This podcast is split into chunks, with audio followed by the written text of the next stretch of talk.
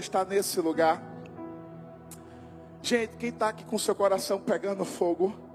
Não, não, deixa eu perguntar, porque para ensaio foi bom. Quem está aqui com seu coração pegando fogo? Se prepara, porque vai pegar mais ainda. E eu quero mandar um abraço todo especial a todas as células do Brasil e do mundo que estão conectadas agora através do campus online. Um abraço para todo mundo que está aí na sala, reunidos, assistindo. Eu sei que a mesma unção, a mesma graça, o mesmo poder está alcançando a vida de vocês, onde quer que vocês estejam. Gente, deixa eu fazer uma pergunta aqui. Quem aqui um dia já passou pela experiência de se perder em uma viagem? Levanta a mão. Sem medo de ser feliz. Quem aqui já se perdeu no trânsito? Eita Jesus, essa agora foi mais gente.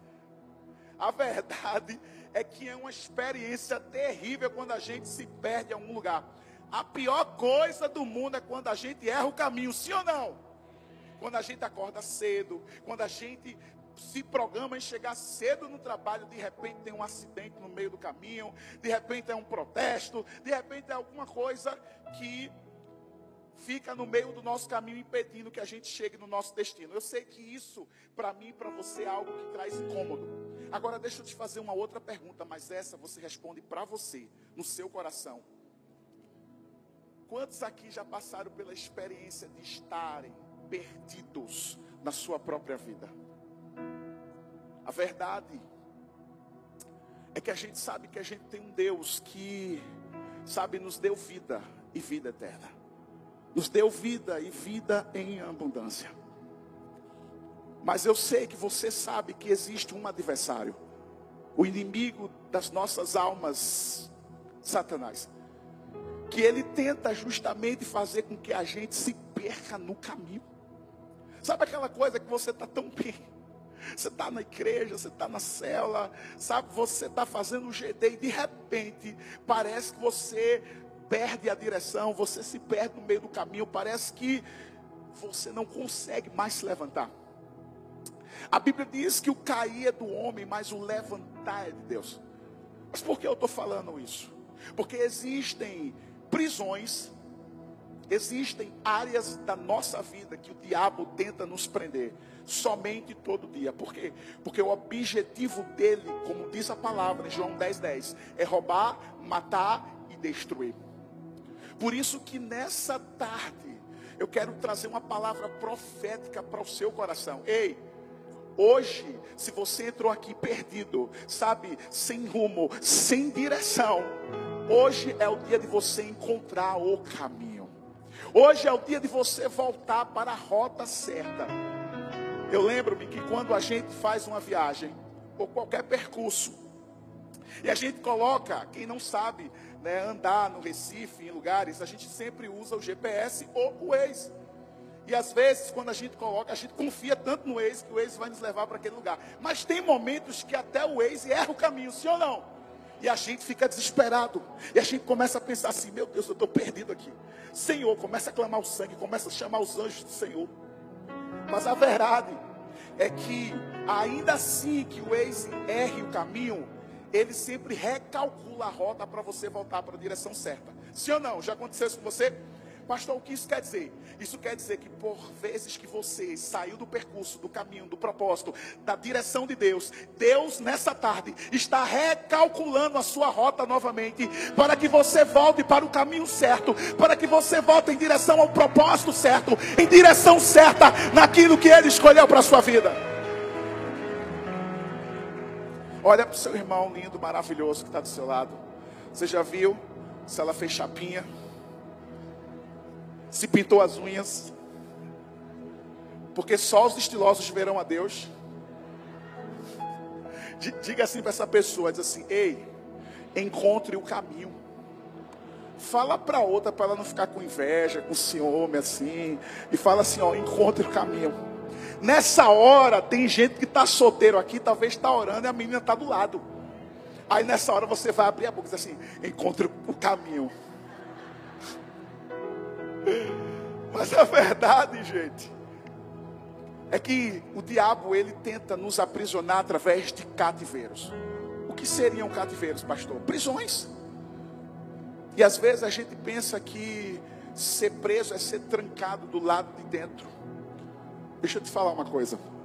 A pior prisão não é do lado de fora, é do lado de dentro. Quantas pessoas andam livres na rua? Talvez você está aqui, está em casa, mas você está preso. Porque talvez você está num cativeiro que o diabo lançou sobre sua vida e você aceitou. E você perdeu o caminho, você perdeu a rota. Pastor, mas como é que isso acontece? Ei, ei, o diabo tenta nos aprisionar através do desânimo, do medo, da insegurança, da incredulidade. Tantas coisas o diabo tenta nos prender. Vícios. Por quê? Porque ele não quer que a gente avance, ele não quer que a gente cresça, ele não quer que a gente viva o que Deus quer que nós vivamos. Por quê? porque ele já tem a sentença dele. Mas eu e você temos a promessa da eternidade com o Senhor. Essa é a promessa que nós carregamos dentro do nosso coração. Por isso que hoje essa palavra é uma palavra, sabe, que vai simplesmente te colocar de volta no caminho certo. Ora, a Bíblia diz em João 14,6: o próprio Jesus afirmou: Eu sou o caminho eu sou a verdade e eu sou a vida. Talvez você tenha tentado várias formas, várias maneiras. Talvez você tenha usado táticas, estratégias, do seu jeito. Mas escuta, não existe atalhos, existe o caminho e o caminho é Jesus. A Bíblia diz em Provérbios que há caminhos que parecem aos olhos dos homens bons, mas o seu final é final de morte. Talvez você está seguindo um caminho em um relacionamento que não era para você entrar. Talvez uma decisão que você tomou errada, uma atitude errada. Talvez porque você não está reconhecendo o quanto você precisa de Deus. Quando nós não reconhecemos o poder de Deus, quando nós não reconhecemos que somos falhos, que somos pecadores, automaticamente a gente entra em uma prisão. Por quê? Porque a prisão, o objetivo de Satanás é justamente travar, prender, matar e fazer com que a pessoa ela fique sufocada. Mas você também já parou para pensar que por mais que você talvez esteja aqui, ou se você algum dia da sua vida, você passou por alguma área, você já parou para pensar que é difícil você sair? Sim ou não? Você pensa assim, rapaz, eu tento de todas as maneiras, mas eu não consigo, sabe, me soltar. Eu não consigo me libertar. Eu não consigo progredir. Eu não consigo avançar. Por quê? Porque tem horas que o diabo faz com que a gente pense que a gente não tem forças para lutar. Mas sabe por quê? Porque você talvez está lutando nas suas forças. Deixa eu te dizer, você pode todas as coisas, mas quem te fortalece é Ele. Você pode vencer Pode, mas você tem que entender que você só vencerá se você colocar Ele à sua frente. Sabe o que isso me ensina? Não sei se você já ouviu aquela frase que a maior experiência é o professor. Porque o professor, na verdade, a experiência faz o professor, mas as nossas atitudes também fazem. Mas as experiências podem ser positivas e negativas. As experiências podem trazer cura, como também podem trazer dor. Mas nessa tarde, o Espírito Santo de Deus quer falar no teu coração: ei, talvez você, na sua vida, diante das dificuldades, talvez as suas sementes caíram nos espinhos e te sufocaram e te impediram de você seguir no propósito de Deus. Deus está dizendo: o ano só está apenas começando. Você está no ano do recomeço, e o recomeço significa que você precisa voltar para o caminho. Por isso que a Bíblia nos ensina que nós devemos voltar ao primeiro amor. Que nós não nos esqueçamos do primeiro amor. Talvez você está aqui hoje. Você lembra quem você era antes de Jesus? Você pode dar um glória a Deus assim? Glória a Deus. Hoje sua vida foi transformada? Amém. Hoje você está aqui celebrando e olhando para trás, dizendo assim: Meu Deus, como eu melhorei, como eu fiquei mais bonito depois que eu entreguei minha vida a Jesus. Sabe por quê? Porque é impossível nós não entrarmos na rota de uma transformação sem que a gente não seja mudado. Você foi transformado e estamos sendo cada dia mais de glória em glória. Mas foi fácil? Não. Todo mundo aqui tem um passado. Mas por quê? Quando você passa por alguma luta na sua vida, alguma dificuldade, você está aí no caminho seguindo firme. Parece que as lembranças do passado começam a entrar na sua mente para fazer com que você, naquele momento que você tanto precisa de fortalecimento, é como se o diabo lançasse isso, como se, for, como se fosse uma forma de escape. Por quê? Porque o diabo sempre vai trabalhar no passado, mas Deus nos prepara no presente para avançarmos para o futuro. Deus nunca vai pegar o passado para apresentar para você. Deus vai te mostrar que no presente, Ele vai te mostrar o futuro para que você se prepare no presente para você chegar até lá. Mas para isso você precisa prosseguir no caminho. Só que a caminhada cristã é lutas. É, é, é fácil? Não. Pastor, eu queria que as coisas fossem mais fáceis. Quem não queria?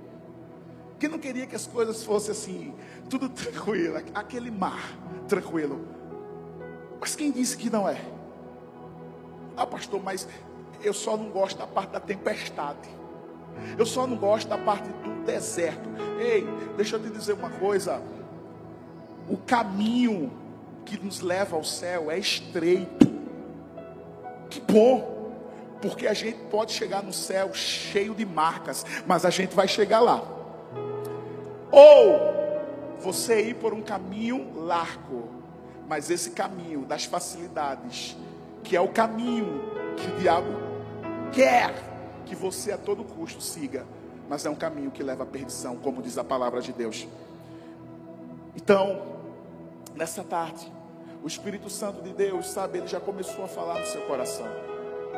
E que possamos sair daqui com um entendimento renovado. Que nós possamos sair daqui entendendo que a gente precisa, de fato, tomar um posicionamento. Escuta, Jesus oferece a solução. Jesus mostra o caminho que nós temos que seguir. Às vezes somos nós que não queremos seguir esse caminho. Sabemos para onde ir, mas na verdade não queremos sair de onde nós estamos. Você já ouviu aquela pessoa que foi mordida por um cachorro? Alguém um dia já foi mordido por um cachorro? Teve essa experiência negativa? Misericórdia, Jesus. Quando alguém é mordido por um cachorro, geralmente a pessoa ela cria um trauma. Ou até mesmo uma pessoa que bate o carro para a pessoa voltar a dirigir vai demorar um tempo. É ou não é? Não é assim? Por quê? Porque ela vai se lembrar do trauma da batida e ela vai se lembrar do trauma da mordida. Então toda vez que ela vê um cachorro, vai dizer assim: para lá, cão. Por quê? Porque são traumas que nos prendem. É da mesma forma que o diabo se utiliza. É um trauma, uma falta de perdão tem gente aqui que acha que não perdoar está fazendo um favor a você. Você está se matando vivo. Porque o perdão não libera outra pessoa, o perdão libera você. É você que é livre, é você que é liberto, é você que cresce, é você que amadurece. Pastor, mas o senhor não entende. Se nós entendêssemos a gravidade que as feridas na alma provocam, a gente teria simplesmente evitado com um simples perdão. Você sabia disso? Que existem feridas na alma que só a gente perdoar, a gente volta a viver? Você sabia que a falta de perdão tira a nossa saúde física também? Por quê? Porque vai matando por dentro. Pastor, mas o senhor não sabe. Eu não estou minimizando a sua dor. Eu não estou dizendo que você não sofreu. Eu não estou aqui simplesmente dizendo para você que é fácil lidar com isso. Não é fácil. Mas eu quero te dizer que Jesus deixou na palavra dele o nosso maior ensinamento, que é o perdão. Por isso que o diabo tem prendido muita gente aqui, pela falta do perdão, egoísmo orgulho. São áreas que você acha assim, ah, não tem nenhum problema, pois vai deixando. Porque ei, aquilo que você não corta cresce. Aquilo que você alimenta vai alimentar você. Pastor, mas o senhor não sabe o tamanho de problemas que eu tenho. Deixa eu te ensinar uma coisa. Não saia por aí dizendo os problemas que você tem, se você não contar para aquele que pode resolver todos os seus problemas. Pode celebrar o nome do Senhor.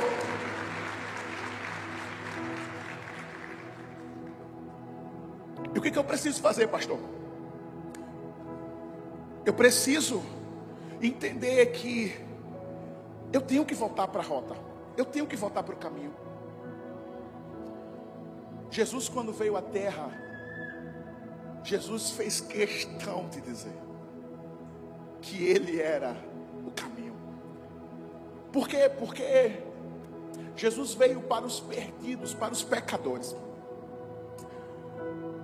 Todos aqueles que Jesus salvou, curou, libertou durante o seu ministério foram as pessoas que eram escanteadas pela sociedade, porque só os doutores da lei que se achavam os tal. Jesus veio acabar com isso.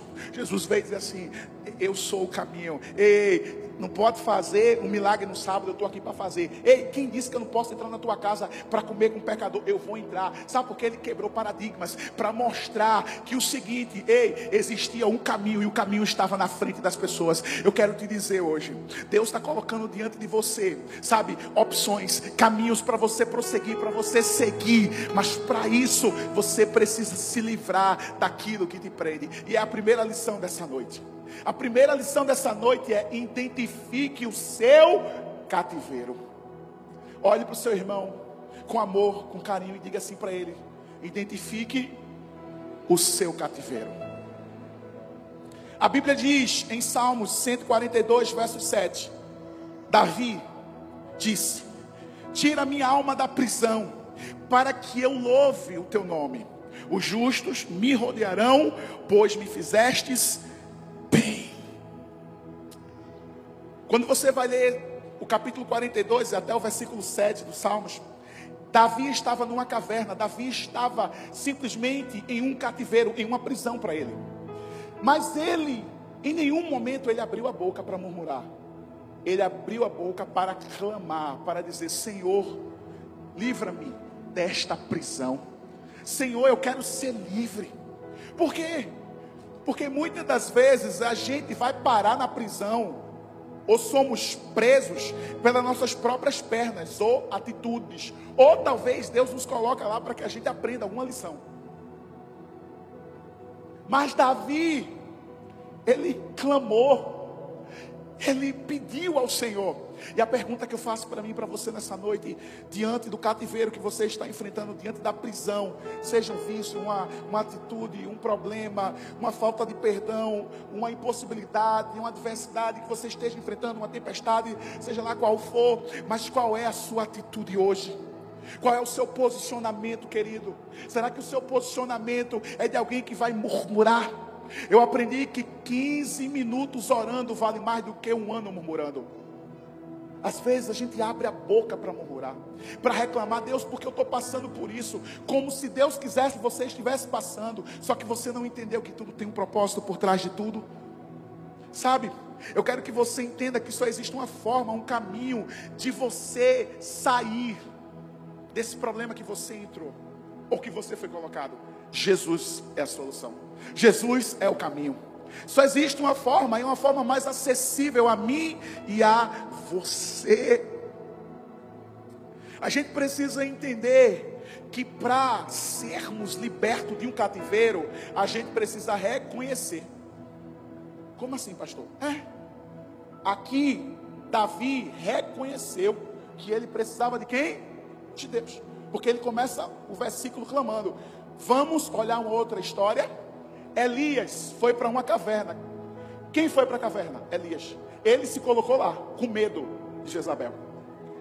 Diferentemente de Davi, Elias se escondeu, foi o Senhor que foi até ele, o anjo do Senhor levar comida, porque nem isso ele comia. Ou seja, ele estava num processo depressivo, ele se isolou. O mesmo homem que foi usado com autoridade profeta para destruir os, os profetas de Baal, agora estava covardemente escondido numa caverna, com medo, porque era uma prisão.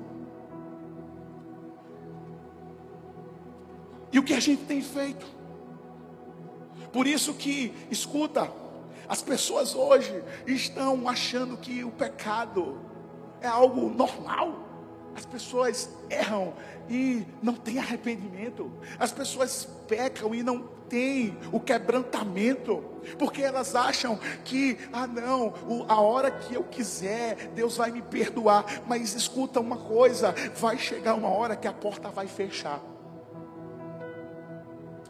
E aí, quando você bater, eu espero que você não tenha, sabe, a triste notícia de ouvir dele, ele olhando para você e dizendo: Afastem-se de mim, eu não vos conheço.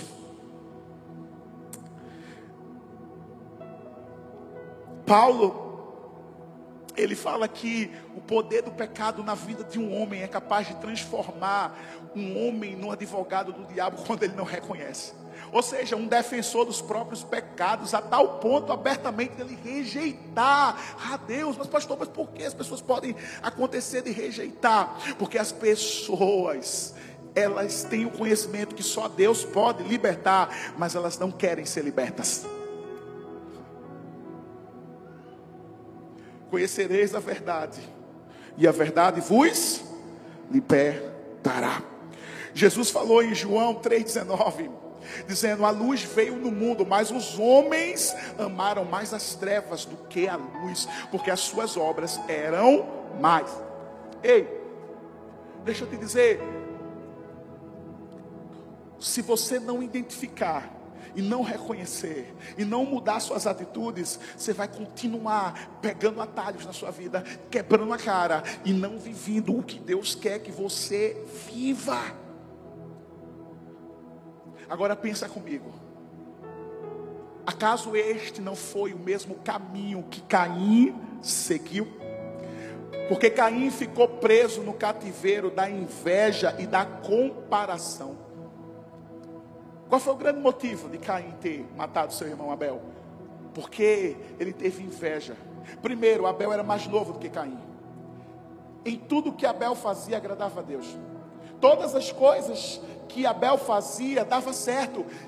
E Caim cada dia mais tinha inveja, porque ele queria que Deus também aprovasse, mas como Deus ia aprovar um caráter reprovado? Deus não aprova um caráter reprovado.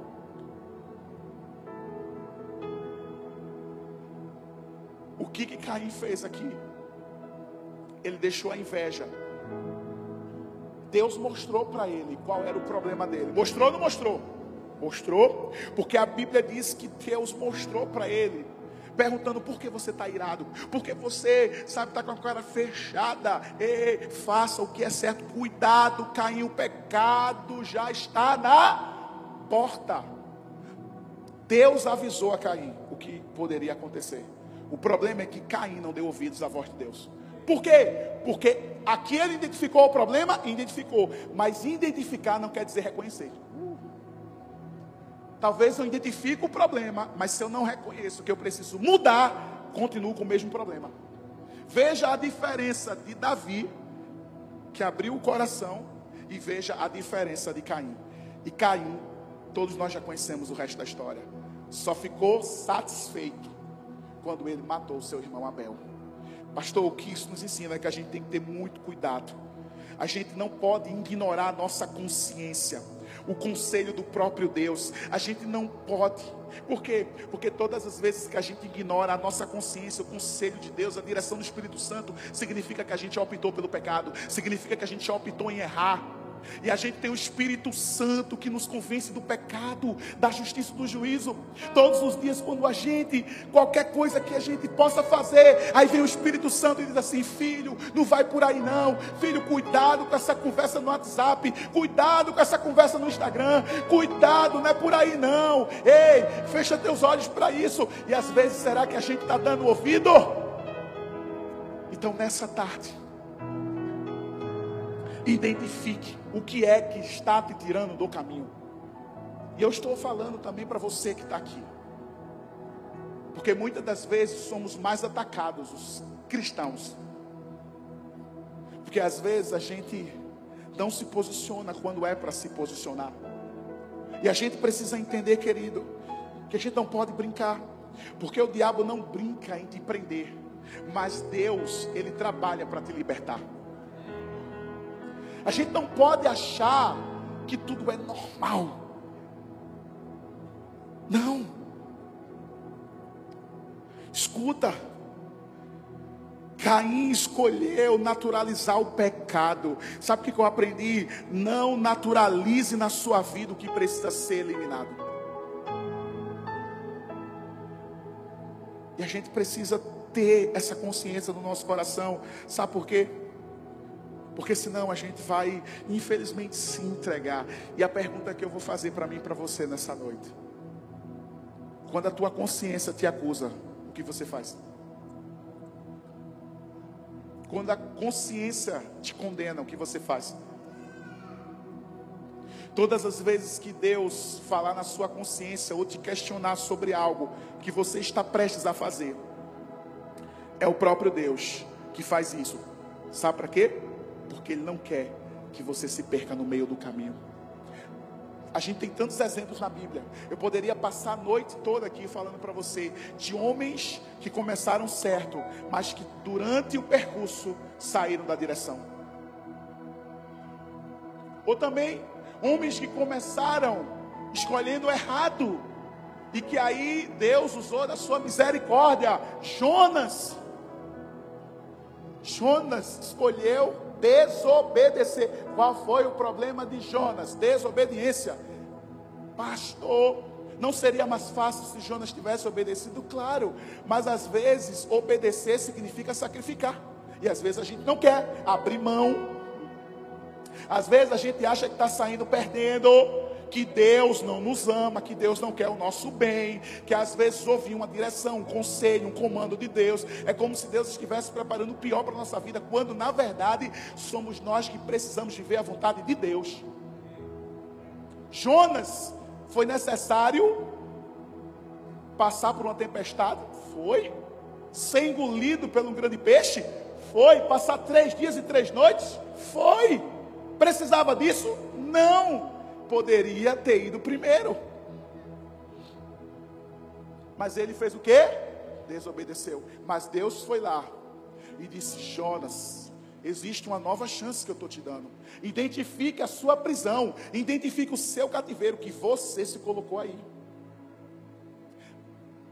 Vamos para Nínive, vamos reconsertar o erro, vamos reprogramar. E aí foi quando ele caiu em si e entendeu que se ele não tomasse essa decisão, com certeza, ele poderia ter o mesmo fim que Caim teve. Quando a gente identifica qual é o nosso cativeiro, segunda lição, reaja à prisão do cativeiro. Olha para o seu irmão mais uma vez, com amor, e diga assim: reaja à prisão do cativeiro. 2 Coríntios capítulo 10, versos 4 e 5 diz: Porque as armas da nossa milícia não são carnais, mas sim poderosas em Deus para a destruição das fortalezas, destruindo os conselhos e toda altivez que se levanta contra o conhecimento de Deus, e levando cativo todo o entendimento à obediência de Cristo. O diabo sempre vai tentar neutralizar a sua mente para que a palavra não entre e nem a revelação e o conhecimento. Você sabia disso? Por isso que Paulo, em Romanos capítulo 12, Paulo ele traz uma explicação bem clássica, mas que a gente entenda nessa noite. A gente já ouviu o texto que diz o seguinte, que a vontade de Deus ela é boa, agradável e perfeita. Mas se você for ler o início do versículo, Paulo ele começa dizendo assim: transformai-vos pela renovação da vossa mente, palavra metanoia, mente, mentalidade, comportamento mental, para que compreendeis qual é a vontade de Deus, boa, agradável e perfeita. Você só vai entender a vontade de Deus na sua vida se você mudar sua mente primeiro. Se não, você nunca vai entender o que Deus faz na sua vida. Você vai questionar ação de Deus. Você vai pensar que Deus está contra você. É ou não é? Mas tem gente que é assim. Tem gente que pensa e age dessa forma, como se Deus fosse contra você. Não, meu irmão, Deus é a seu favor. Se Deus é por nós, quem será contra nós? É o que diz a palavra. Mas Paulo, ele diz assim: entendam, que se não mudar aqui, não muda daqui para frente. E aí é que entra na reação. Toda ação gera uma reação, aprendemos isso. Mas a gente precisa reagir. Tem gente que está ali preso, mas não reage. Não vai para a cela. Não vem para o culto. Não faz GD. Fica trancado numa casa. É isso que Deus quer? Não. Mas por que você não sai? Porque o diabo faz você pensar que você não tem forças para lutar. O diabo faz pensar que você é um coitadinho. Tá vendo? Deus te abandonou. Tá vendo? A igreja te abandonou. Quando na verdade você não está conseguindo enxergar que existe uma fortaleza em sua volta. E se essa fortaleza não for quebrada, meu amigo, pode ter certeza que o diabo vai querer te prender até o fim. Mas eu declaro que nenhuma fortaleza vai te prender. Eu declaro que a sua mente é uma mente cativa ao Espírito Santo de Deus. Eu declaro que a sua mente é a mente de Efésios capítulo 6. O capacete da salvação está sobre a sua mente contra todos os dados inflamados do maligno e ele não irá atacar a sua mente. Mas a gente precisa mudar a nossa mente. Por isso que Paulo está trazendo esse conceito, dizendo assim: olha, as nossas armas não são carnais, são espirituais. Por isso que a nossa luta não é contra carne e sangue, mas sim contra principados e potestades do mal. Eu quero que você entenda que o inimigo, que é chamado de sequestrador do homem, ele é aquele que tenta travar, prender, segurar as mentes. Mas se a gente exercitar a nossa mente em comunhão com Deus e o nosso espírito diante das circunstâncias difíceis no dia a dia, nós encontraremos saída. Deus oferece uma saída, Deus oferece uma resposta.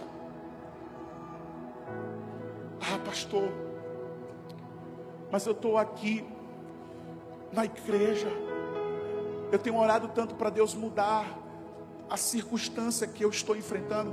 Querido, deixa eu te dizer sinceramente. A sua oração talvez esteja errada. Errada. Não peça para Deus mudar a circunstância. Peça para Deus mudar você em relação à circunstância. Porque talvez é você que tem que aprender com ela. Várias vezes a gente passou por isso. Mas por quê? Porque Deus queria nos ensinar. Deus tem um propósito. Eu não sei se você lembra, mas quem é estudante, quem estuda, quem estudou, Antes de fazer a prova, você estuda.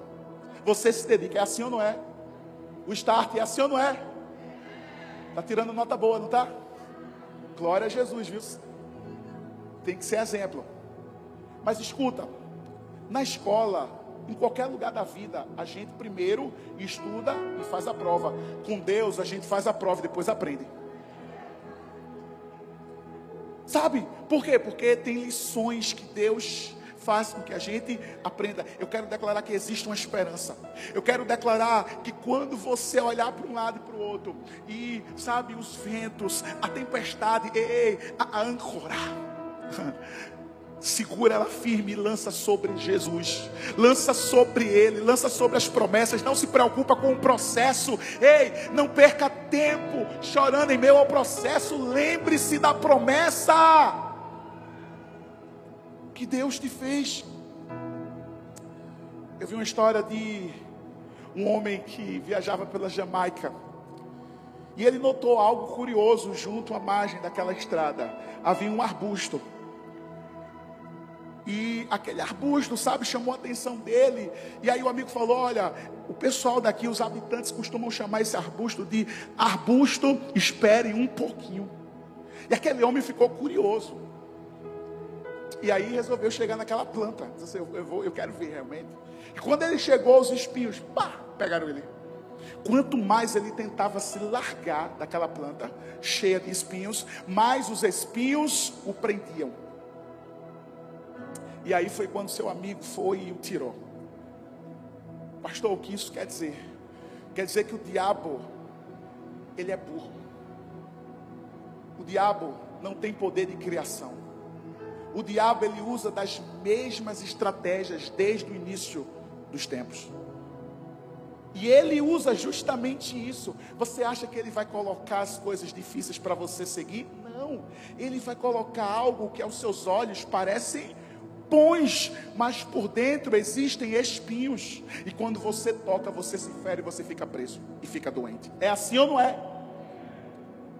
Mas a gente precisa entender que aquele aposto ele atrai as pessoas mais fragilizadas, as pessoas, sabe, que estão distraídas. Ei, deixa eu te dizer uma coisa: não se distraia, não fique distraído,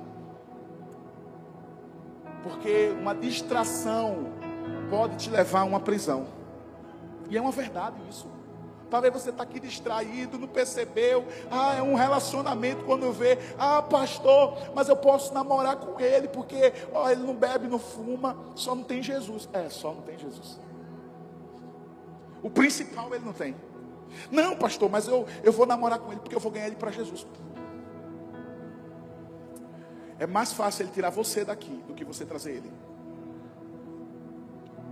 Estou falando sério. Você aqui, você crescendo, você caminhando com Deus, você tendo a opção de escolher alguém que tem a mesma visão, sabe, que, que tem a mesma fé que você tem, você vai escolher alguém de fora. É como se você tivesse querendo se cortar. Eu, eu sei que ninguém aqui é doido, só por Jesus. Eu sei que ninguém aqui, sabe, decide pegar o carro e dizer assim: eu, eu vou bater ali na esquina com o meu carro. É assim? Não, porque você não é doido. Então, da mesma forma, a gente não pode fazer isso com a nossa vida espiritual, a gente tem que ter cuidado, porque tudo que o diabo coloca é para seduzir, é para enganar as pessoas que estão em um mundo buscando atrativos, aventuras, novidades. Cuidado, porque aquilo que é novidade para você, para Deus é uma sentença. E a gente precisa ter muito cuidado. Geralmente, quando o diabo apresenta, ele se apresenta, sabe, as coisas de forma agradável, cheia de encantos, cheia de aparência. Aí você se ilude, você cai. Ei, deixa eu te dizer, se você identificou o problema que você está, o cativeiro, agora chegou a hora de você, sabe, reagir, de você dizer, peraí, peraí, acabou a festa do diabo. Não, não, acabou, eu não vou ficar mais preso nesse relacionamento sem futuro. Ei, parou, parou. Agora eu vou crescer em Deus, agora eu vou me alimentar alimentar da palavra. Sabe, agora eu vou parar de assistir Big Brother.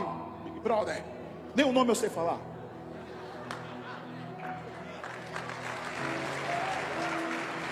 Porque tem crentes assim, pastor, mas eu não voto para eliminar. Cuidado para você não ser eliminado. Cuidado para o telefone não tocar e dizer: Você não vai para o céu. Pastor, o senhor foi longe demais. Longe? É um abismo. Ei! Aquilo que você prioriza, prioriza você. Aquilo que você se alimenta, mostra quem você é e para onde você vai. A gente tem que ter cuidado. Falar disso, a gente tem que ter medo de falar. A gente tem que falar com toda a propriedade. E declarar que a gente tem que ter cuidado. Por isso que tem gente assim, ah, pastor, mas não tem problema algum. É, lembra daquele arbusto? Espere mais um pouquinho. Pastor, só de assistir não tem problema não, é? Vai assistindo, tu vai ver lá na frente, espera mais um pouquinho. Aí tem gente que pensa assim, pastor, mas não tem nenhum problema, sabe, pastor? Eu beber socialmente, sabe, pastor? É um dedo. Não tem nenhum problema. É, vai. Espera só um pouquinho para você ver onde o diabo vai querer te prender no vício do alcoolismo. Ah, pastor, mas a Bíblia diz que Paulo diz assim, que a gente não deve se embriagar com vinho, com a bebida. Tá, então se não pode se embriagar, pode beber, beleza. Mas você esqueceu do complemento do texto? Porque tem gente que dá uma de doida.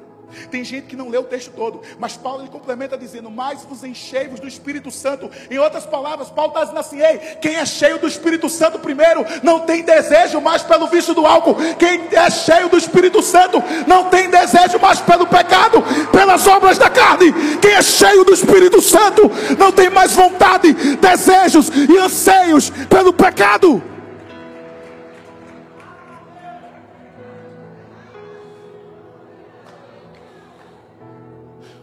Essa agora foi profunda.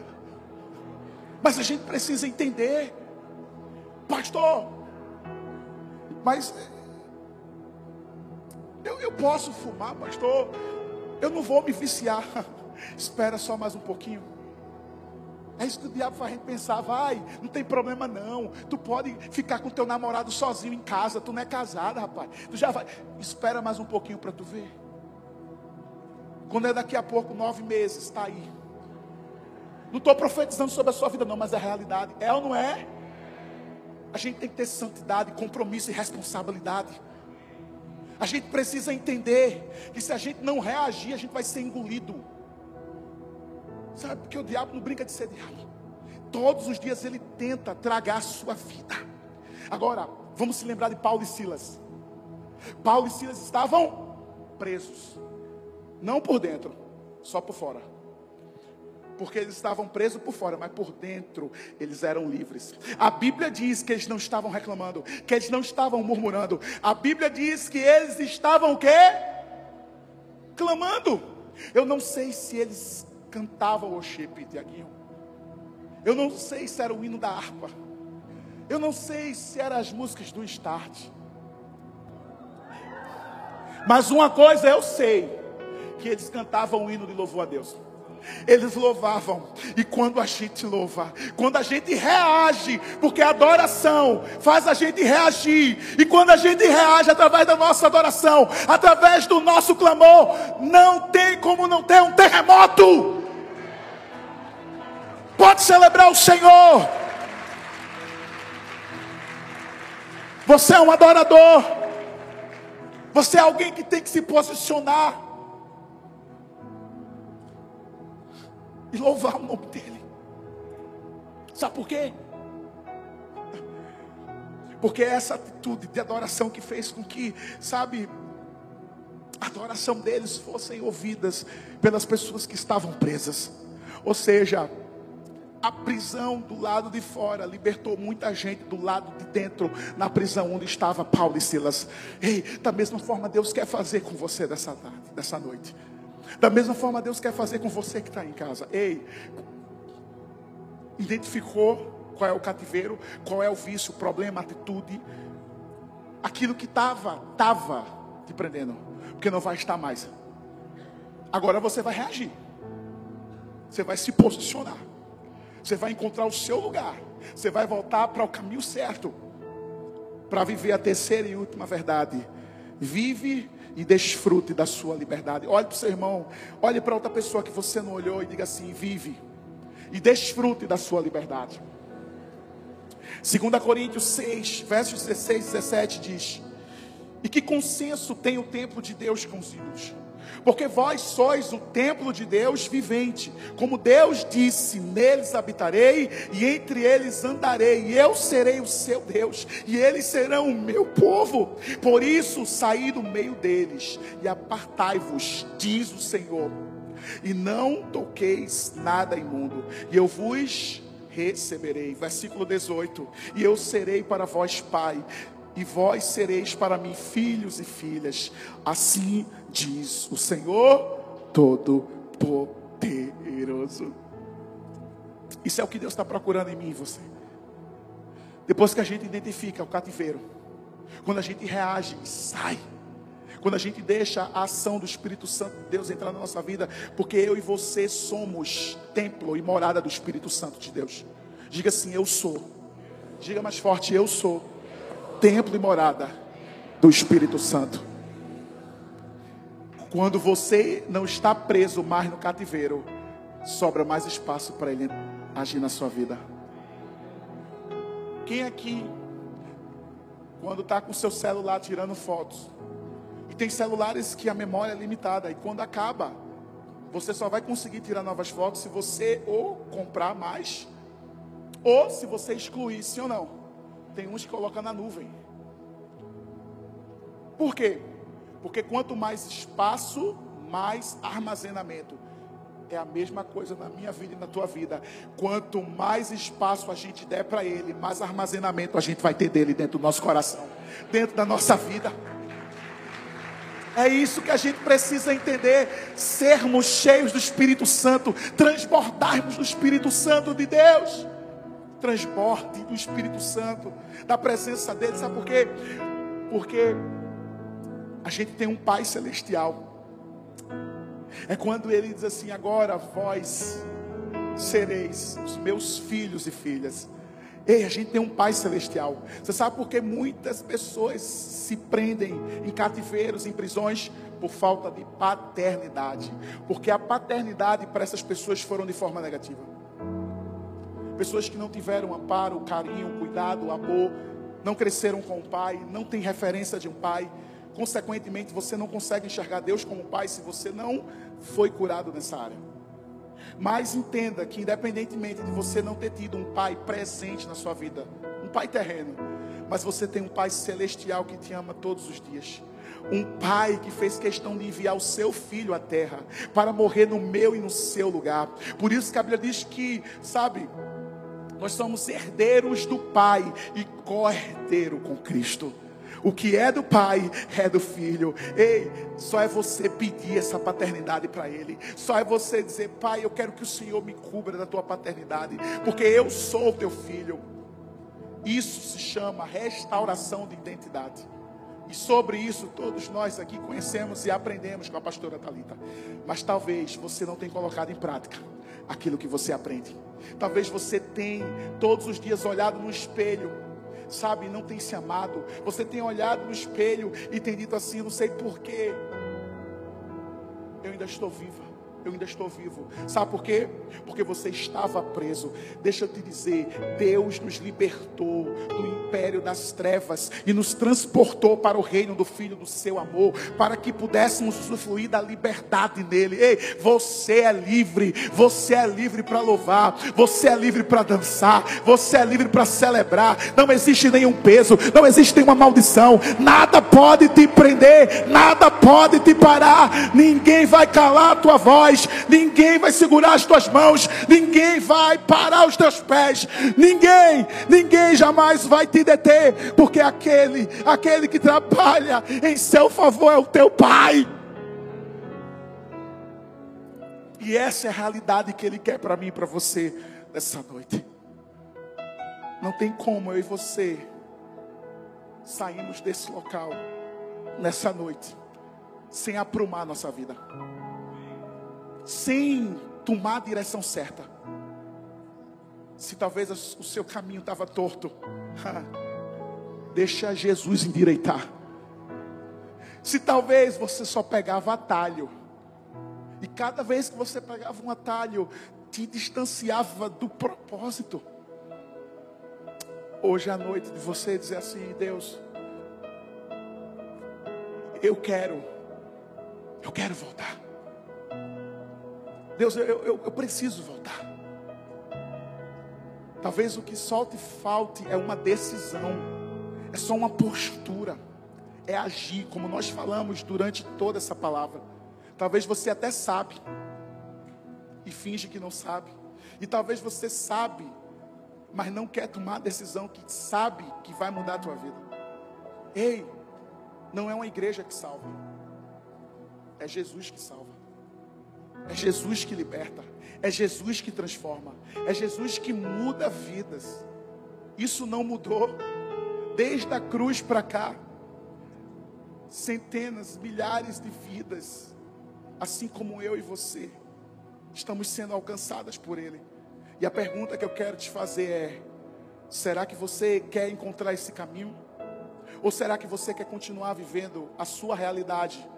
Porque eu preciso te dizer, talvez essa realidade que para você é o caminho mais certo, a decisão mais certa a se tomar, talvez seja o caminho que vai te levar para longe de Deus. E não é isso que Ele quer. Ele quer que as suas atitudes façam com que você corra para Ele. Pastor, e o que, que eu preciso fazer? Você já sabe o que tem que fazer. Talvez você já viu tantas vezes aqui na igreja do amor, você já assistiu tantas mensagens no YouTube. E todas as vezes que chegava no momento, sabe, do convite, você dizia assim: Eu não estou pronto, eu não estou preparado. O que, que os meus pais vão pensar se eu chegar em casa e dizer assim: Eu entreguei minha vida a Jesus? Deixa eu te dizer uma coisa: não é o que os seus pais vão pensar, é o que o seu pai vai falar. Quando você tomar essa decisão, ei, o seu nome vai ser registrado no livro da vida. É lá que importa, é para onde você vai. Para onde nós iremos, se só Ele tem as palavras de vida eterna. Eu quero que você fique em pé no seu lugar, nessa mesma unção, só para pensar que está acabando. Eu quero que você coloque a mão no seu coração, porque só tem uma forma de você encontrar o caminho, identificando através do reconhecimento, agindo através de um passo, para que você possa, de uma vez por todas, ganhar a sua liberdade. Pai, nessa noite nós queremos declarar sobre todos aqueles que estão aqui presencialmente, Todos aqueles que estão agora no campus online, eu sei que a mesma unção, a mesma palavra, no Brasil e no mundo, onde, onde essa voz, que é a voz do teu Espírito está chegando, que teu Espírito Santo agora nesse momento, possa ministrar em cada coração, Pai. Só o Senhor sabe o que cada um está passando na sua vida espiritual, no seu casamento. E eu sei que esse é um ano do recomeço, esse é um ano que o Senhor nos deu para recomeçarmos nas áreas da nossa vida. Pai, faça com que os teus filhos, que talvez hoje estejam aqui perdidos, sem direção, encontrem o caminho de volta, encontrem o caminho de casa que eles entendam, Pai, que só existe um caminho, é o Senhor. O Senhor é o caminho, o Senhor é a verdade, o Senhor é a vida. Só o Senhor que nos liberta. Eu sei que essa mesma liberdade o Senhor quer oferecer nessa noite, no coração de cada um que entrou aqui preso. Eu declaro que se até hoje Satanás tinha prendido a vida deles, eu declaro que Satanás solte em nome de Jesus. Eu declaro libertação. Eu declaro liberdade do Espírito Santo. Eu declaro que todas as fortalezas, todas as muralhas caiam por terra, no nome de Jesus. Eu declaro o novo tempo, eu declaro em nome de Jesus sobre a vida deles, em nome de Jesus, em nome de Jesus.